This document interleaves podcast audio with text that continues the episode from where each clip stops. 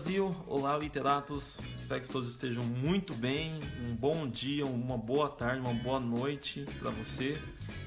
Cada semana eu e um convidado aqui no Literacy Podcast conversando sobre algum conto, algum romance, sobre algum autor. Nessa semana, alguém que já esteve presente e quem eu fico muito feliz de tê-la sempre aqui comigo, a Keila. Olá, Keila! Olá, Caio, tudo bem? Quanto tempo, né? Parece que a gente trabalhou de manhã. Acho que sim, acho que eu já vi esse filme. Pessoal, acho que já falei um pouquinho para vocês sobre a Keila. A Keila trabalha comigo em uma das minhas. Melhor, em um dos meus sete empregos. Brincadeira. Mas ela trabalha comigo. Dividimos a angústia, a felicidade e ficamos também muito felizes com os resultados que nós conseguimos com os alunos na parte da língua portuguesa nessa instituição. E conversei, convencer aquilo a vir aqui nunca é muito fácil, tá, gente? Mas dessa vez, novamente, eu consegui, tá? É porque eu não tenho sete empregos, Caio, mas eu sou uma pessoa bem ocupada. Mãe, eu tenho duas filhas. Mulher. Vale por sete empregos. vale por sete empregos, exatamente. Igual, já falei no outro, né? O Caio tá sempre me convidando, sempre me tirando do lugar comum, me fazendo fazer coisas que, assim, que naturalmente eu não faria. Mas, enfim. É, às, vezes aqui... que, às, vezes eu acho que não tenho o que fazer, sabe? Fico assim, ah, vou inventar mais trabalho pra gente. É, eu só tenho sete empregos, né? Sete escolas, sete pautas, sete conselhos.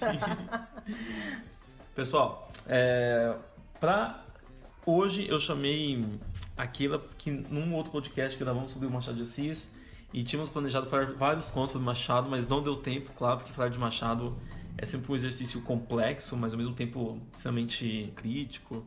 E dessa vez a gente trouxe um outro conto do Machado. Nós vamos levar um ainda do Edgar Allan Poe, mas não agora. Mas para terminar sobre Machado, a gente trouxe um outro conto que é o conto A Cartomante. Caio, dessa vez, ao, invés de começar lá com elementos da narrativa, eu Sim. queria começar com uma provocação. Porque assim, o tema, eu vou adiantar o tema, que é a questão do triângulo, do triângulo amoroso, do adultério, que é um tema recorrente, né, no Machado. E interessante que assim, é, ele gosta de falar do adultério, mas do adultério feminino. Pior, né? Né? É que assim, é, eu conheço alguém, segredo, não conto para ninguém. Mas eu conheço alguém que diz assim que quem trai é a mulher. O homem não trai. Quem trai é a mulher. Será que Machado pensava assim? Não, e pior que assim, não tem outros contos, eu tava conversando com aquela de um conto que chama A Missa do Galo.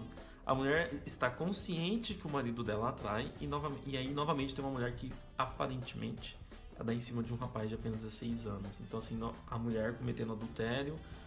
No mais próximo de Brás Cubas, um possível adultério, né? Triângulo amoroso. Causa secreta. Causa né? secreta. Capitu, então, né? Ah, essa Não... é a mais mais, né? Essa é a. É a musa das traidoras, assim, pelo menos na cabeça do Bentinho, né? Machado é, não contou pessoal, isso pra gente. Cuidado. Não. Quando vocês vão falar assim, ah, ela traiu sim. Muito cuidado nessas análises. É, esse narrador machadiano, assim, que é um narrador onisciente, né, intruso, assim, tem que tomar bastante cuidado com ele. Eu ensino sempre isso em sala de aula. Mas vamos começar pelo tema, Caio, então? Sim, mas antes do, do conto, só vamos lembrar um pouquinho das características do Machado de Assis, que eu acho muito importante. É, perceber o quanto a ironia aparece no Machado de Assis, vocês vão ver que ela é extremamente forte. E vamos fazer o seguinte, Keila, a gente fala sobre o conto e depois eu puxo algumas características do autor, baseando-se no conto, beleza? Ótimo. Vamos lá então. Tá perfeito. Vou fazer o um resumo novamente. Então, igual eu falei para vocês, né? Eu, o tema presente é a questão do adultério. O nome é interessante, né? Chama-se a cartomante, mas a cartomante ela não é, é a personagem principal. Nós temos novamente aqui o espaço do Rio de Janeiro sendo bem é, privilegiado né, nessa narrativa machadiana, ele sempre fala sobre isso. Temos a personagem Rita, que no caso é a esposa, que é tida como uma moça tola, crédula, leviana, sedutora e um pouco irresponsável aí, segundo o narrador machadiano. A Rita tem 30 anos, o esposo dela, o, o Vilela, tem 29 e o Camilo Affair, ou amante da Rita, tem 26. Então, até isso o Machado faz. Ele coloca uma mulher um pouco mais velha coloca ela um pouco tola, assim, digamos, mas depois para dizer que não, que ela é como uma serpente, né? Ele a compara como uma serpente, não quer dizer. Ele diz que é tola, mas também não é tão tola assim. É, o Camilo e o Vilela são amigos desde é, a infância. O Camilo é, fica um tempo sem ver o Vilela, que retorna para a província, né? O texto diz isso pra gente, retorna casado E o interessante aqui é que o Camilo, quando vai conhecer a esposa do, do, do, Vilela, acha a esposa bastante interessante. Mas é um interesse, Kai, que já vem de antes por causa das cartas que o Vilela escrevia para o Camilo falando sobre a própria mulher. Então o Camilo já acha a Rita interessante desde o primeiro contato e diz assim, é, ele, tipo, ele não estava mentindo mesmo, né? Ele tem realmente uma mulher é, interessante. Aí eles começam a conviver, o Camilo perde a mãe. O, o Vilela, que é magistrado, cuida da parte burocrática, né, do enterro da mãe do, do Camilo e tudo, e eles se aproximam bastante nisso. Né? Enquanto o Vilela cuida da parte burocrática da, da, da, morte e do enterro da mãe do Camilo, a, a Rita cuida da, do aspecto emocional. Aí eu acho assim, particularmente, que o Camilo, diferente da gente, o Kai não tinha muito o que fazer, porque ele fazia tudo quanto é coisa com a Rita. Então eles passeavam, iam para teatro, liam, jogavam xadrez e faziam tudo isso juntos. Né? Aliás, o narrador machadiano também coloca isso. Eu acho que eu até anotei aqui em algum lugar. A gente tem colinha, tá, pessoal? Porque a gente também não é perfeito. Não é perfeito. É, eu anotei aqui em algum lugar que eu não me lembro aonde mas que vai dizer que o, o, o Camilo, ele eu vou, vou, colocar o que eu me lembro nas minhas palavras. Ele não tinha grandes ambições na vida. A mãe queria que ele fosse médico, ele não quis ser médico, e ela arrumou um serviço como funcionário público para ele. Então, quer dizer, um cara que a mãe arruma serviço como funcionário público, a gente precisa pensar nesse conceito de funcionário público do século XIX, né? É, é diferente, tá, pessoal, do dia de hoje, tá? Cuidado Exatamente. Mas a gente vê que ele era um cara assim que tá, né? Qualquer lugar para mim tá bom, né? Eu tá aqui, eu me encontro desse jeito e não tinha grandes ambições. O Vilela, em compensação, parece ser um marido que estava sempre ocupado e não via que a esposa estava assim, né? Digamos que é, investindo bastante do seu tempo com o melhor amigo né? E é justamente disso que o Machado, mais uma vez, vem desnudar a alma humana e tratar essa questão da hipocrisia, né? E aí tem alguns aspectos que a gente acha que poderia comentar, né, Caio? Que é o aspecto desse casamento por interesse, né? Uma, o Vilela é um magistrado bem sucedido. A mulher às vezes fica né, retratada dessa maneira como uma mulher que se casa por interesse, uma coisa bastante comum no século XIX, não necessariamente por amor, Sim. né? E acaba se apaixonando por uma outra pessoa, né? E isso é reflexo de uma sociedade hipócrita, sempre foi, faz parte dos nossos dias ainda. E é uma, uma característica bem recorrente do Machado, né? Tratar um pouco dessa realidade burguesa e o quanto as relações são relações por interesse, né? Baseadas na conveniência, né? né? O quanto é conveniente socialmente Sim. falando. Sim. E, e aí os dois se aproximam. O texto vai dizer como eles chegaram ao amor, ninguém nunca soube. Mas é muito legal porque ao mesmo tempo que ele diz isso, ninguém nunca soube qual foi o exato momento em que eles se amaram, eles contam desde quando foi né? Ele conta, ele diz assim, ninguém nunca soube, ele nunca soube. Mas o narrador conta pra gente como isso aconteceu, conta desde quando eles foram apresentados, Sim. né? A aproximação, a intimidade e aquilo que aconteceu logo após a morte da mãe do, do Camilo, quando ela cuidou dele. E acho que é bem interessante, vou deixar o Caio comentando alguma coisa, mas eu queria ler essa parte para vocês de como o Machado vai retratar a personagem Rita, né? Desde o momento em que ela é, procura a cartomante, e aí o nome cartomante não tá à toa, vou pedir pro Caio falar um pouquinho sobre isso enquanto eu acho a parte do texto aqui. É, até o momento em que ela se envolve definitivamente né, com o Camilo. Bom, é importante, pessoal, lembrar um pouco então em relação às figuras, ou melhor, a figura da cartomante do século XIX. Ser cartomante não é ter um dom, porque muitas das cartomantes do século XIX, especialmente na produção machadiana, que é bem recorrente, elas aparecem como ex-prostitutas. Então talvez elas se tornem é, cartomantes por uma questão de interesse, de uma certa necessidade de emprego. E essas cartomantes é muito comum, inclusive em alguns filmes, quando você acaba vendo, em que elas têm uma salinha de espera. Nessa salinha de espera tem olho falso, em que elas ficam olhando para a pessoa, ficam analisando o comportamento dela. E de repente, quando a pessoa entra na. dialoga com a cartomante, né? Não importa se tira os baralhos, se é uma bola de cristal, o que seja, é sempre um discurso assim, né? Você está apaixonado, você tem alguém que está te perseguindo, seu coração está sensível. Que são discursos, são clichês, na verdade, que a gente. Tomou um susto. Né? Se você tomou um susto. Todas as informações não verbais que a gente transmite enquanto ser humano, né? E que sempre vai se encaixar na vida de qualquer ser humano. Sim. E aí as cartomantes então vai se usurpar um pouco desse discurso. E é o caso da Rita, que no momento ela também vai entrar toda receosa, né? Coração aflito ao mesmo tempo. Mas que a cartomante usa esse discurso. Como posso dizer? Um discurso promissor, né? Vai dar tudo certo e tudo mais. E de repente o final dela não é tão bonito assim como a gente imagina. O, o a gente não tá fazendo nada muito linear, né? Porque é mais em forma de bate-papo mesmo. Mas isso desde o começo do conto fica evidenciado. Para o leitor mais atento, ele vai perceber que na intertextualidade do Machado ele começa com Hamlet observa Horácio que há mais coisas no céu e na terra do que sonha nossa filosofia.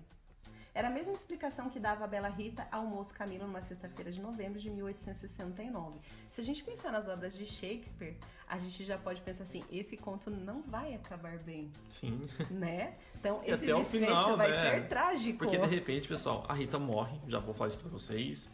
E o, o finalzinho. Ah, vamos ler o finalzinho também depois. Vamos, mas antes do Sim. finalzinho, vamos ler como que eles se, se embrenharam nessa, nesse Bora. triângulo. Vamos lá. Diz assim, ó. Uniram-se os três, convivência trouxe intimidade. Pouco depois morreu a mãe de Camilo e nesse desastre que o foi, os dois, os dois mostraram-se grandes amigos dele. Vilela cuidou do enterro, dos sufrágios e do inventário. Rita, Rita tratou especialmente do coração. E ninguém faria melhor. Como daí chegaram ao amor? Não soube nunca. Aquela parte que eu falo que ele conta como eles chegaram ao amor, depois ele diz que ele, o personagem, nunca soube, né? Revelando talvez o caráter ingênuo do Camilo, né? Sim. A verdade é que gostava de passar as horas ao lado dela, era sua enfermeira moral, quase uma irmã, mas principalmente era mulher e bonita, odor de fêmina. Eis o que ele aspirava nela e em volta dela para incorporá-lo em si próprio. Liam os mesmos livros, iam juntos a teatros e passeios. Camila ensinou-lhe as damas e os xadrez e jogavam às noites. Ela mal. Ele, para lhe ser agradável, pouco menos mal. Até muita vez os dele, que os consultavam antes de o fazer ao marido, no caso os olhos. As mãos frias, as atitudes insólitas. Um dia, fazendo ele anos, recebeu de Vilela uma rica bengala de presente e de Rita apenas um cartão com um vulgar cumprimento a lápis. E foi então que ele pôde ler no próprio coração. Não conseguia arrancar os olhos do bilhetinho, palavras vulgares, mas há vulgaridades sublimes, olha a ironia machadiana, ou pelo menos deleitosas. A velha caleça de prata em que pela primeira vez passeaste com a mulher amada. Fechadinhos, ambos, vale o carro de Apolo. Assim é o homem, assim são as coisas que o cercam. Ele vai dizer aqui: Camilo quis sinceramente fugir, mas já não pôde. Rita, como uma serpente, foi se acercando dele, envolveu-o todo, fez-lhe estalar os ossos num espasmo e pingou-lhe o veneno na boca. Ele ficou atordoado e subjugado, vexame, sustos, remorsos, desejos. Tudo sentiu de mistura, mas a batalha foi curta e a vitória delirante. Adeus, escrúpulos. Ah, isso a gente tem que comentar sobre a ironia machadiana, né? Sim. Ele coloca a mulher como uma serpente, eu já tinha comentado isso. E fala da questão do, do remorso e dos sentimentos, mas que a vitória do sentimento em relação ao remorso, por estar traindo o melhor amigo com a mulher dele, foi muito curta. A vitória foi delirante, né?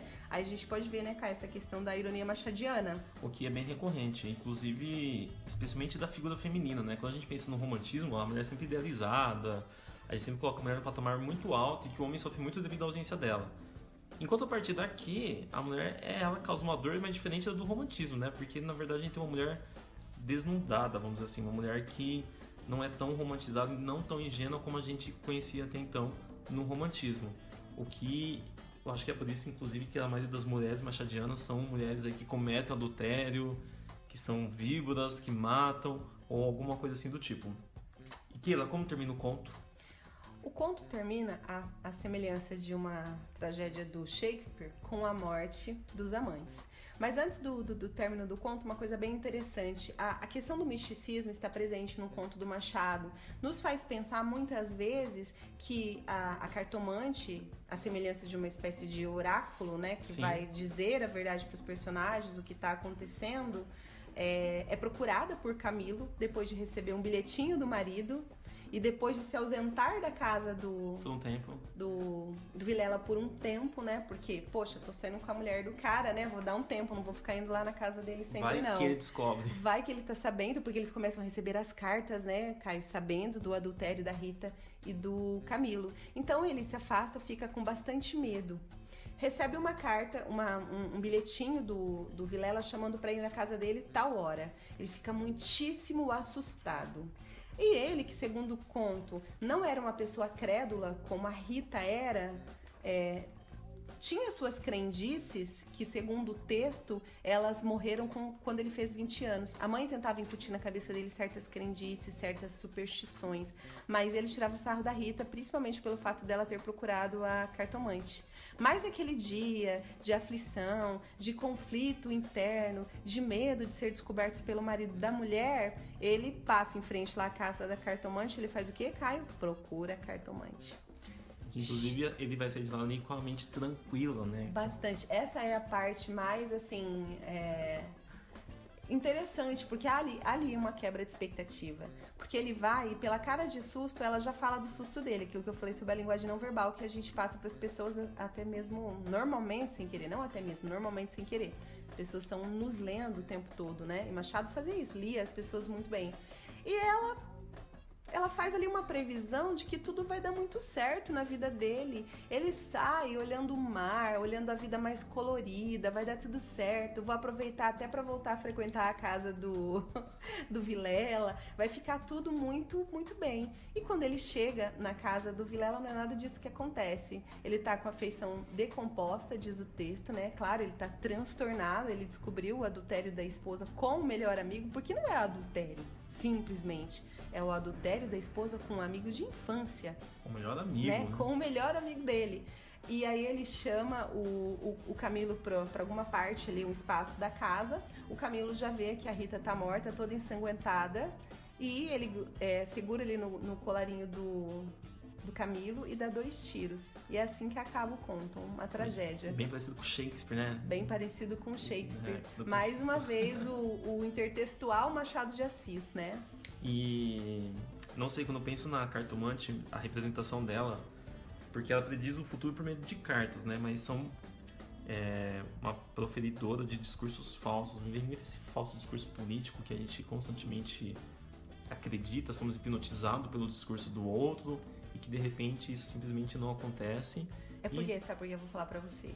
Porque nós sempre queremos ouvir dizer aquilo que nós queremos ouvir dizer. Sim. Keila, você está sendo redundante. Não, eu quero dizer exatamente isso. Nós procuramos nos discursos do outro o eco do nosso próprio discurso.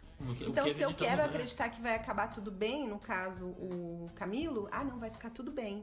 Eu procuro alguém e essa pessoa disse para mim aquilo que eu gostaria de ouvir dizer. E eu acredito, porque isso me é conveniente, né? Enquanto às vezes a gente acredita nas coisas e nas pessoas por conveniência, ela tá dizendo aquilo que eu gostaria que ela dissesse. Sim. né? Então a gente está vivendo realmente esses dias em que as pessoas procuram discursos à semelhança dos seus, né? De que vai dar tudo certo, e a vai questão tudo bem, tri... ignora a questão da tragédia. Sim, e a questão também do triângulo amoroso, que naquele momento o casamento era uma, era por uma questão de conveniência, né? Então, ou de ascensão social, ou por uma questão de mulher não pode morrer sozinha, né? Vai estragar, manchar o nome da família. Só que ao mesmo tempo eu tenho então a Rita, que ela vai se apaixonar. E pensando bem, o nome da Rita na literatura é sempre assim um nome bem marginalizado. é verdade, né? Ninguém mais se chama Rita. Acabei de pensar sobre isso, né? Mas que a Rita, de repente, ela talvez tenha se casado então com o Vilela por uma questão de interesse e se apaixonou pelo amigo. E que o casamento, naquele momento, a mulher que se separava do homem, ela era ousada fazer isso, né? Porque ela poderia acabar com o nome da família, manchar o nome da família e o seu próprio nome. E conseguir outro casamento do final do século XIX era uma coisa praticamente impossível. E ao mesmo tempo, o quanto a gente vê que essas relações mudaram, né? Hoje, apesar que ainda temos aqueles discursos machistas, né, patriarcais, escrotos, nós temos essas relações líquidas, né? Eu penso no Bauman. Então, talvez desde aquele momento as, as, as relações fossem líquidas, só que naquele período você dar um passo atrás era um problema social. Hoje não. Acho que hoje as pessoas aceitam mais essas relações líquidas e não deu certo, ok, bola pra frente. É, é, porque, na verdade, assim, né? Vamos pensar no discurso das avós, né? Sim. As avós dizem assim, nossa, já não se faz mais casamentos como antigamente. Que antigamente é esse? Século XIX, século XX, século XXI, em que as relações não se desvaziam por interesses, por conveniência, não necessariamente, né? A gente falou sobre a questão do adultério feminino, o adultério masculino é mal citado na literatura, como se realmente o fato do adultério acontecer, é ele estivesse acontecia, intimamente ligado à figura da mulher, quando o homem poderia ter quantas mulheres ele quisesse e ele voltava para casa, a esposa estava ali bonita e Esperando, esperando. E isso tudo é uma grande construção social, né? Porque o Machado vem e mostra também isso, né? Ó, aqui a mulher também trai, pode trair menos, mas ela também trai, principalmente numa situação de conveniência. Outra coisa que me chama muita atenção no conto, o Caio, é, é o seguinte: o quanto quando nós nos afirmamos de certo modo céticos, mas quando somos nós a enfrentarmos o problema, no caso o Camilo, a gente apela até para aquilo que a gente dizia que não acreditava. E se não me engano, no começo do conto ele até dá uma risada da Rita, né? Ele ri, assim, ele tira sarro dela, vai procurar cartomante, que Foi absurdo, né? é. De repente, quem estava procurando a cartomante? O Camilo? O Camilo. E, e sai feliz ainda, acreditando naquilo. Ele que se dizia cético, né? Que é descrito como um personagem cético, tira sarro da Rita. No final do conto, vai de encontro ao seu destino, vamos colocar assim, né? Sai lá do oráculo, vai de encontro é, ao seu destino. E o final é absolutamente trágico. E o Machado acaba sendo universal com esse conto, né? Porque não é um tema que restringe apenas a Rio de Janeiro, apenas Brasil. O quanto ele é universal em trabalhar essa questão de um triângulo amoroso, das relações mais efêmeras, mais é, inconstantes. E também a questão da metalinguagem. A metalinguagem é um recurso também bem frequente no Machado de Assis. E esses intertextos que o Machado faz, eu não. Talvez eu tenha que reparar um pouquinho mais. Mas o intertexto não é só assim fazer um intertexto simples, mas um intertexto que tem a ver com a história como ele faz aqui com o Shakespeare, que eu achei fenomenal. É, inclusive. exato. E se a gente pensar um pouquinho também, buscar na- nos textos que a gente tem, o, o Caio, e que servem né, de base para a nossa é, civilização, é, eu me, me lembrei agora do, do conto, que não é um conto, é uma história mitológica, mas eu estou trabalhando com os alunos em formato de conto, a história da, da esfinge. Quando o Édipo ele sai da sua terra de origem e ele sai não porque ele quer, mas porque o pai o tira da sua cidade por causa da profecia de que aquele filho tomaria o lugar do rei, e no caminho fugindo de sua terra natal, ele encontra a esfinge que faz uma pergunta básica que nos é feita todos os dias: decifra-me ou devoro-te. Eu posso pensar na figura do oráculo, na figura da cartomante, na figura da esfinge e na figura da vida que vive nos fazendo essas perguntas muitas vezes tão difíceis de responder.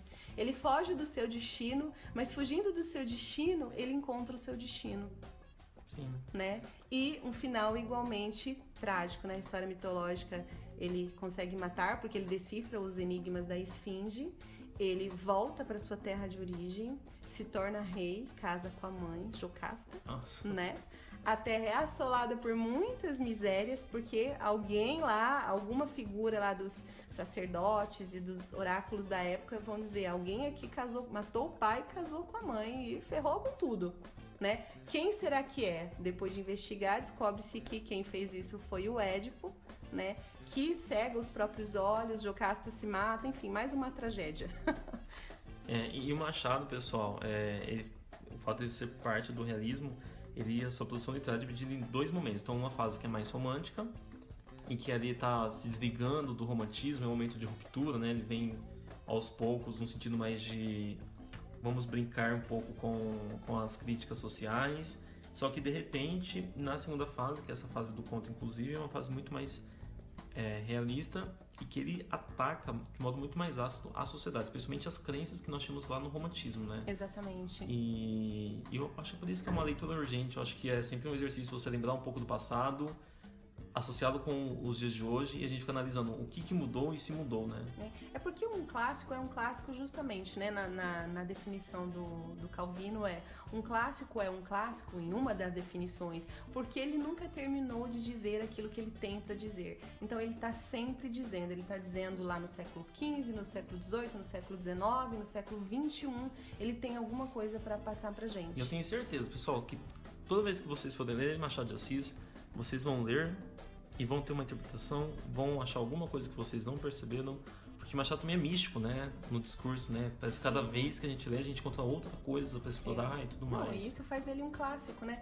Então, galera, assim, é, a literatura serve, dentre tantas funções, para nos humanizar.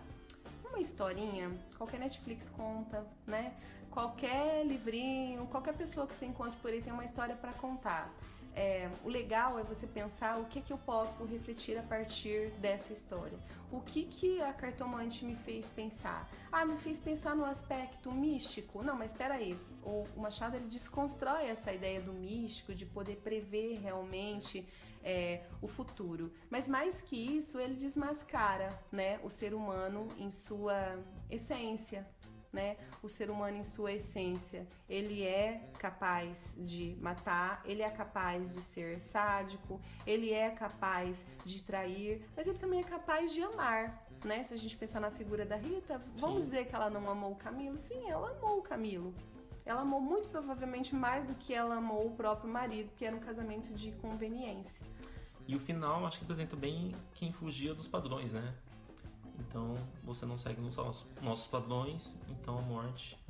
Uma questão de causa e consequência, assim, né? Uma é. coisa mais. É como se, que, se tivesse que pagar pelo, pelo erro cometido, né? Sim. E no caso, é, os amantes aí.